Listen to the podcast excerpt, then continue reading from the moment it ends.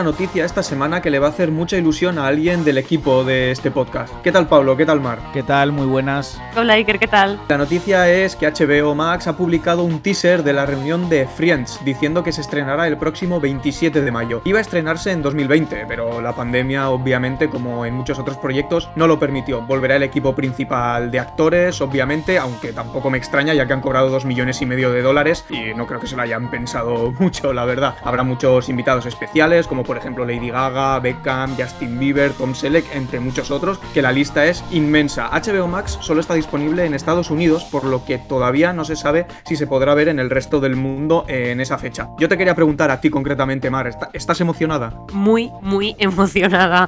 O sea, yo ya, independientemente de, la calidad o no calidad de lo que vayan a crear como friki absoluta de Friends, para mí es una noticia maravillosa y tengo que decir que también van a estar Richard y Janis, que son unos de los secundarios legendarios de, de la serie. Yo estoy deseando verlo y pues, si tengo que remover cielo y tierra para poder ver el especial, lo haré. Aunque tú tuvieses que haber pagado los dos millones y medio a cada actor, lo habrías hecho para ver este especial. o sea, yo lo hubiera hecho solo para verlo yo. Y esto sí que me trae a la cabeza una pregunta y es ¿qué otras reuniones o capítulos especiales os gustaría ver? Seinfeld, por ejemplo, que es otra de las grandes series de, comedia de los 90, pero es que ellos ya tuvieron su reunión en el show de Larry David. Un sueño cumplido. Es verdad que me hubiera gustado que fuera bajo el nombre de Seinfeld, pero bueno, lo importante es ver a los tres actores y la actriz años después, pues reunidos de nuevo en la, en la pequeña pantalla. Pero a mí se me ha ocurrido otra, si la habéis visto vais a coincidir conmigo. No es muy necesaria, pero bueno, yo creo que ninguna de estas reuniones lo es en realidad. Pero sí que me gustaría ver qué ha pasado años después con House, la de Hugh Laurie, el médico cojo. Sí.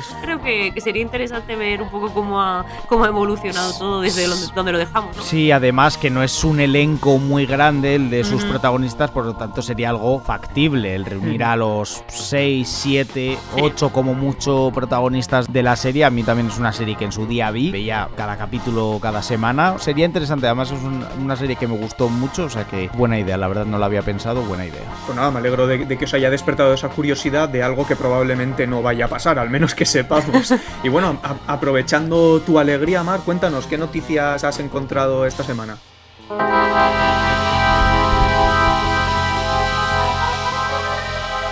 Bueno, pues eh, os quiero hablar primero de la nueva película del director Wes Anderson, conocido por otros films como Moonrise Kingdom, Isle of Dogs o The Royal Tenenbaums, y el más famoso de todos que es eh, Gran Hotel Budapest. Y es que va a rodar su próxima película en Chinchón, Madrid. Una localización muy particular, van a comenzar a rodar a partir del mes de julio. Todavía no se conoce el título ni el argumento, pero mm, de acuerdo con las localizaciones que se están empezando a construir, sería algo así como un western, hay un desierto. No se sabe muy bien de qué va a ir, pero yo yo creo que conociendo un poco el estilo de este director, que tiene un estilo muy personal, muy particular, y seguro que es algo eh, muy original y creo que a mí me va a gustar. No, no tengo ni idea, pero mm, el estilo de Anderson, por lo general, es un director que me gusta bastante. Es posible que como actores estén algunos de sus habituales, como puede ser eh, Owen Wilson, Bill Murray o Willem Dafoe, que suelen salir bastantes en sus películas. Una cosa que he descubierto, que no sé si vosotros lo sabíais, yo no tenía ni idea, es que no es la primera vez que Chinchón eh, va a ser localización de una película, porque ya lo fue en su momento de La Vuelta al Mundo en 80 días y Rey de Reyes. Así que bueno, vamos a ver qué, qué nos depara la próxima de, de, Wes Anderson. La verdad que yo no tenía ni idea de que se habían grabado más películas en Chinchón. Yo estaré, estaré atento porque sí es cierto que el estilo de Anderson no suele defraudar. De otra película de la que os quiero hablar es Puñales por la espalda 2. A mí la primera parte me gustó mucho, que la vi en Prime, pues se siguen conociendo eh, nuevas incorporaciones al elenco de esa segunda parte. La última es Catherine Hahn. Últimamente la hemos visto en WandaVision haciendo de, mala malísima. Junto a ella Dave Bautista, Edward Norton, Janelle Monae. Bueno, muchas ganas de saber más datos sobre esta Puñales por la espalda 2, que no se va a quedar la cosa aquí porque hay otra película más comprometida ya con el director por parte de, Netflix. Y bueno, pues a ver cuándo podemos tener una fecha de estreno o algo más de, de la peli, ¿no? Sí, es verdad que la primera parte se construía sobre todo gracias a un guion potente, pero también mm. al enorme carisma de todos sus actores, del enorme elenco que la, que la protagonizaban. Y, hombre, por los actores y actrices que estás mencionando, Mar, tiene pinta de que la segunda parte, no sé si en cuanto a guion, pero sí en cuanto a interpretación va a estar a la altura.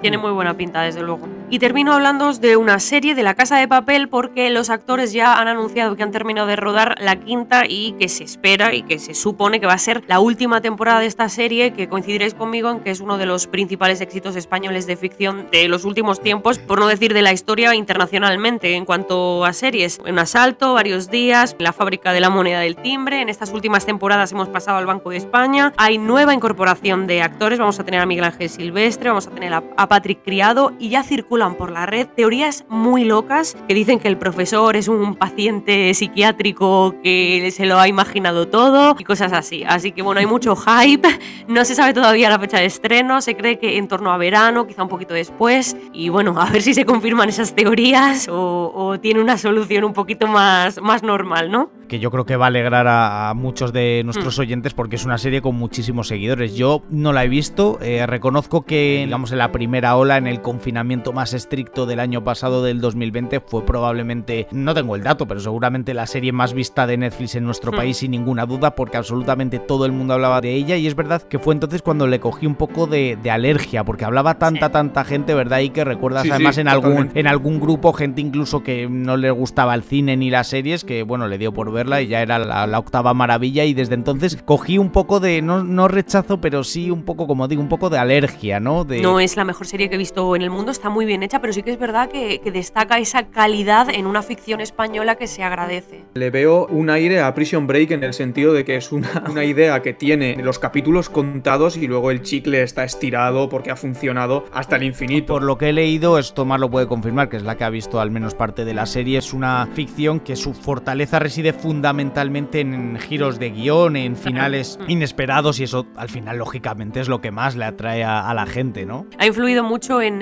la, estética de la serie, ¿no? El tema de los uniformes, de las máscaras, eso crea un fandom, ¿no? Alrededor de, seguidores que se sienten muy identificados y reside su éxito también en eso. Sí, forma parte ya casi de la cultura pop mm. de los últimos años en nuestro país. El Bella sin ir más lejos, ¿desde cuándo no se ha escuchado ese himno partisano que nadie conocía? Bueno, casi nadie, ¿no? Conocía hasta que no se, se popularizó con la serie, de hecho.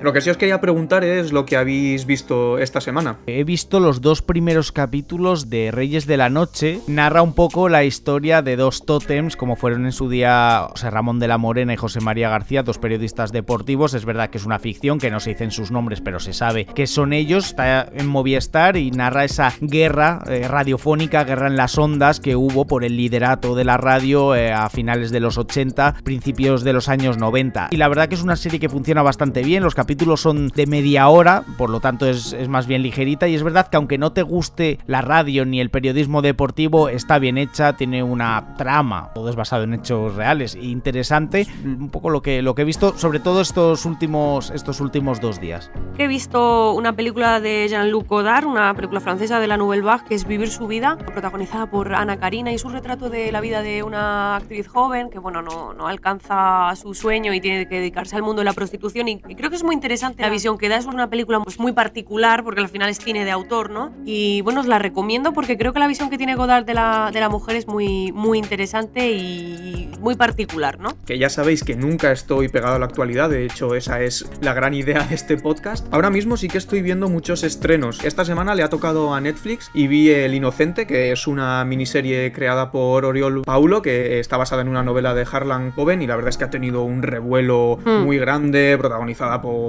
Mario Casas, entre muchos otros, porque al final es una miniserie muy coral y me ha sorprendido gratamente, la verdad. Es un thriller policíaco que sé que a ti te gustan mucho, Mar, y a mm. mí sí que me ha conseguido sorprender en muchas cosas, en otras no, en otras me las veía venir, pero sí que es cierto que su gran valor reside en un guion muy interesante, muy bien construido, dándonos la información muy poco a poco para crear esa narración un poquito caótica al principio, de dejarnos el culo torcido y decir qué es exactamente lo que está pasando hasta que empiezas a atar cabos. Y está muy interesante la fotografía también está genial llevada, las interpretaciones en general están muy bien. Se ha criticado mucho a, Mario Casas. De esta serie he leído, Iker, que quería conocer tu opinión, tú que la has visto, que está especialmente bien, pese a lo mucho que, como tú dices, ha sido criticado, ¿no?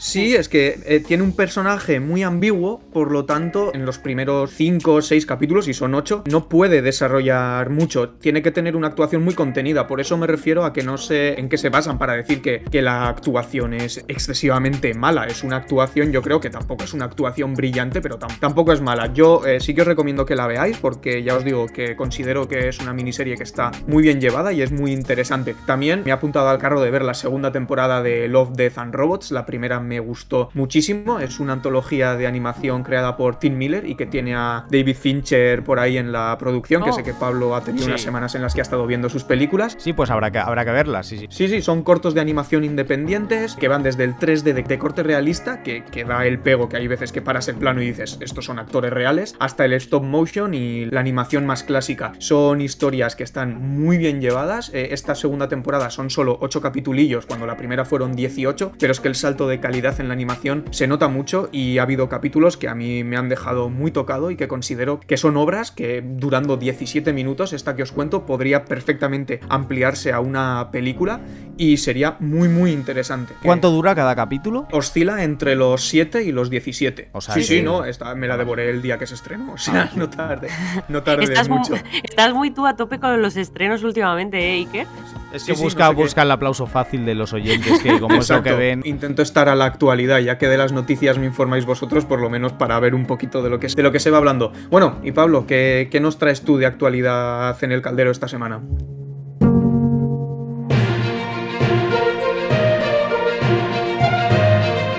Tragedy of Macbeth, la nueva película de Joel Cohen, la primera sin su hermano, esa unión, ese matrimonio inseparable, se va a estrenar en los cines este año. Película protagonizada por Denzel Washington y Frances McDormand, recordemos recientemente oscarizada por su papel en, en Nomadland. El acuerdo al que se ha llegado incluye pues la exhibición en las salas de cines de todo el mundo en 2021 y posteriormente ya parece que es un poco por lo que digo la noticia, va a ser la tónica habitual porque después se va a estrenar a nivel mundial también en Apple TV Plus. A ver, yo creo que es fruto de, la pandemia, pero también fruto de los nuevos tiempos, que con tantas plataformas al final la gente paga y te debes también a ellos, ¿no? El hecho de tener privilegios por pagar esa, esa plataforma y el hecho de tener esas películas, pues semanas o días incluso después de estrenarse en los cines. Y... Al final tienes que ofrecer contenido nuevo, no puede quedarse todo antiguo y están jugando mucho con esto. De hecho, Nomadland está en Disney Plus a raíz de, un poquito después de los Oscars la, la estrenaron en Disney Plus. Entonces creo que es la, apuesta general ahora en los tiempos que corren. También os traigo una noticia, no es de una película, sino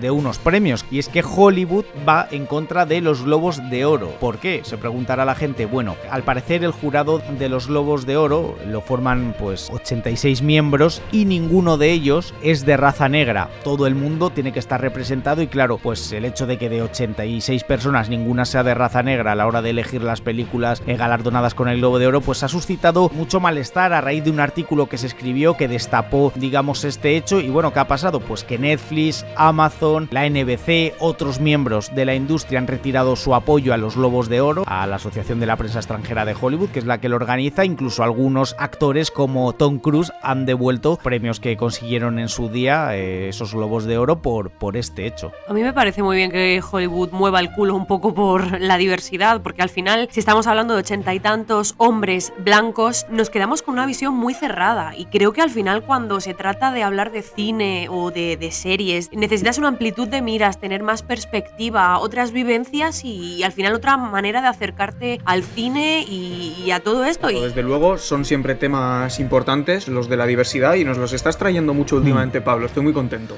Bueno, muchas gracias. es mi nueva, mi nueva faceta. Y la, la última noticia que, que os traigo, ya hemos hablado de esta película, de Killers of the Flower Moon, película dirigida por Martin Scorsese, se ha podido ver una imagen ya con Leonardo DiCaprio en el set de rodaje. Recordemos, película que narra la historia del nacimiento del FBI en los años 20. Cuenta en su elenco, aparte con Leonardo DiCaprio, también con, con Lily Gladstone, con Robert De Niro, que esta semana tuvo un accidente en el set de rodaje y ha tenido que estar descansando unos cuantos días. Lógicamente, ya una provecta edad, la de, uno de nuestros actores favoritos. Pero bueno, eh, yo he visto la, la imagen de, de Leonardo DiCaprio, la verdad que está muy bien caracterizado y es una película que tengo muchas, muchas ganas de ver. Por cierto, película que se va a estrenar también, está dirigida por Scorsese para Apple. Yo no sé tu Iker, pero a mí Pablo me ha contagiado totalmente el hype por esta película y cada vez que nos cuenta más cosas quiero saber más y cada vez tengo más ganas de verla, ya no solo por el elenco, sino por todo lo que está girando alrededor. Sí que es verdad que ya lo comentaremos en un podcast especial, pero yo creo que lo de las plataformas, toda la pluralidad que se está montando, a mí me está empezando ya a agobiar porque ya no sé cuántas plataformas voy a tener que tener para ver absolutamente todas las películas y series que se van estrenando Sí. y estoy un poco preocupado en ese sentido. Es verdad que te- podemos tener estas películas al alcance de la mano en una plataforma, pero a lo mejor nosotros no estamos abonados a esa plataforma y abonarnos cuesta más que una entrada del cine. Creo que Filmin, de hecho, alguna, en algunas películas tienes la opción de alquilar y ver únicamente esa película. Entonces creo que en algún momento las plataformas tendrán que desarrollar algo así, porque si yo, por ejemplo, no, te- no tengo HBO y me apetece ver, no sé, Patria, por ejemplo, pues que hay alguna manera de la, en la que no tenga que abonarme, pero que pueda ver ese, ese contenido. Yo a Filmin estoy, estoy suscrito, pero por ejemplo a Rakuten no, y sí que algunas películas que solo están en Rakuten sí que he podido pagar pues 2,99 creo Claro. que es por ver esa película y la verdad que es un servicio que se agradece cuando no te quieres abonar a todo el catálogo de una plataforma. Está claro porque el mes de prueba no dura eternamente.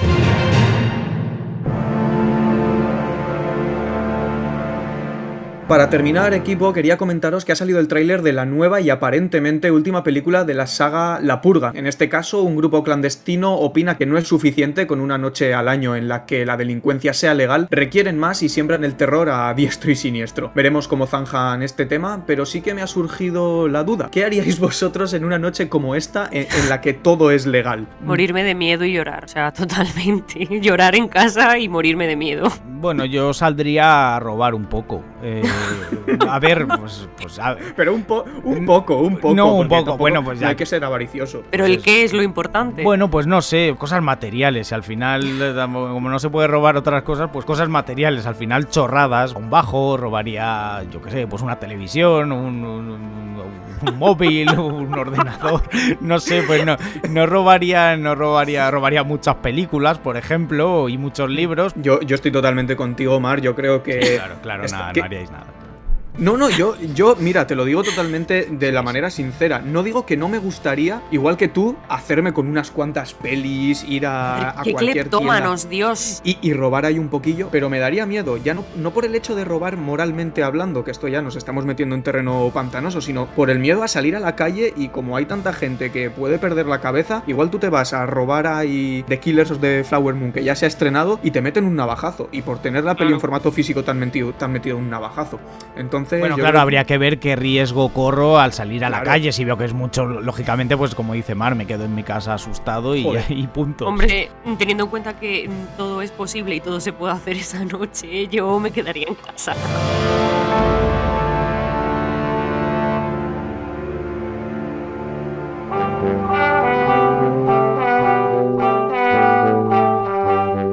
Muchas gracias por mantenerme, mantenerme informado una semana más y por este buen ratito que hemos pasado. Eh, está claro que hasta que no estemos en una situación similar a esta purga, no nos conoceremos en ese sentido. Y para acabar, quería citar una parte de la nueva canción de Fito y Fitipaldis, Cada vez Cadáver, que, que ha salido estos días, que en su estribillo dice: Vosotros que me veis, decidme quién soy yo. Quería citarlo, ¿vale? Ya hablamos de música un día, pues quería acabar de manera, de manera guay.